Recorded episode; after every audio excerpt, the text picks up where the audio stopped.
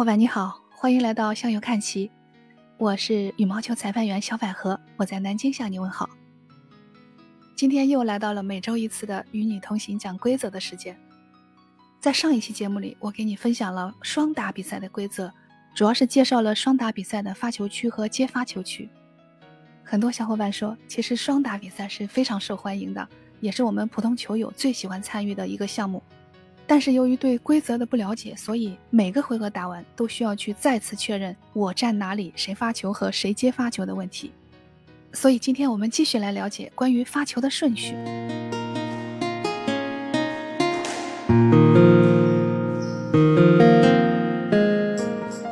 规则是这样表述的：每局比赛的发球权必须如下传递：一，首先是由首先发球员。从右发球区发球，二，其次是由首先接发球员的同伴从左发球区发球，三，然后是首先发球员的同伴，四，接着是首先接发球员，五，再接着是首先发球员，依次传递。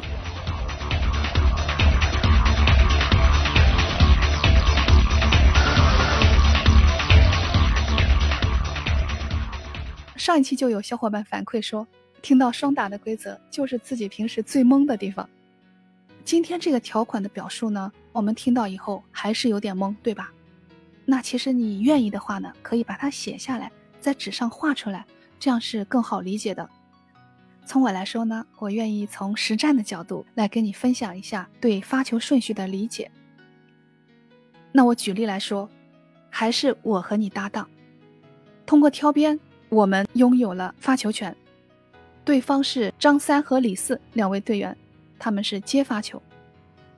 那我们通过商量以后呢，由你来首先发球，所以你的角色就是首先发球员，而我是首先接发球员的同伴。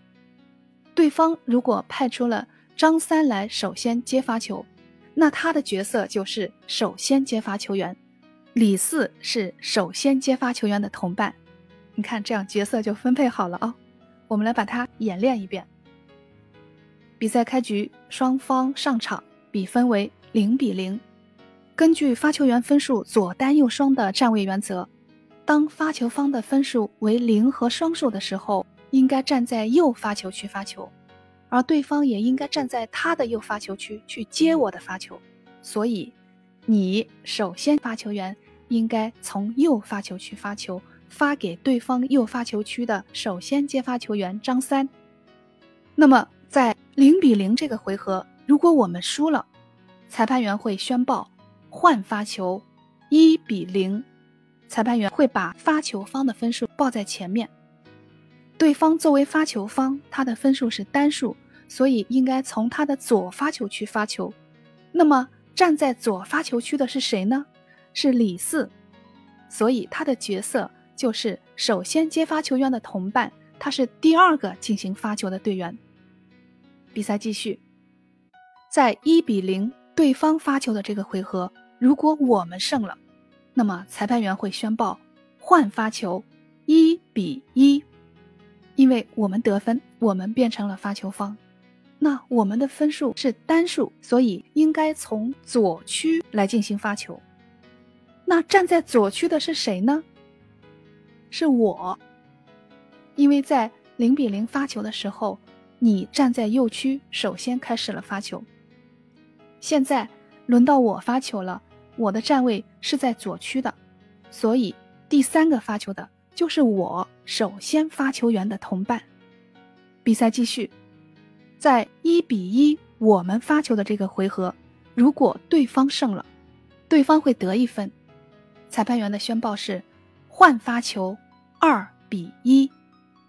对方作为发球方，他的分数是双数，所以应该从他的右区来进行发球。站在右区的是谁呢？就是他的首先接发球员张三，他是第四个发球的队员。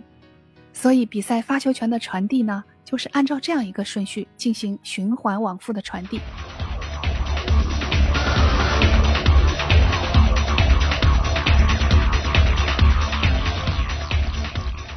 那其实我们可以把今天的发球顺序和上一期的发球区和接发球区结合起来理解，就可以在实战当中更好的确定谁发球、谁接发球，以及我应该站在哪个区。我们最最需要记住的一个原则是，从比赛一开局确定了自己的站位以后呢，我们和搭档之间不要轻易的去交换左右区，只有在发球方连续得分的情况下。才会两人互相交换位置，而接发球方一直保持上一个回合的站位不变。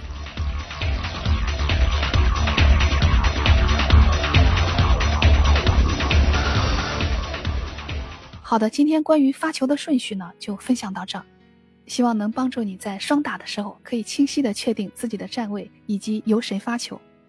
如果还有什么困惑的话呢，可以在评论区给我留言。也可以加我的群，我们可以进行深入的讨论。加群的方式就是南京小百合的全拼。当然，你也可以订阅我的向右看齐专辑，那样你就可以随时找到我，甚至还可以重复的收听。如果小伙伴对我这期节目认可的话呢，也可以给我点赞、收藏和转发。小百合在这谢谢你了。今天就分享到这儿，我们下期再见。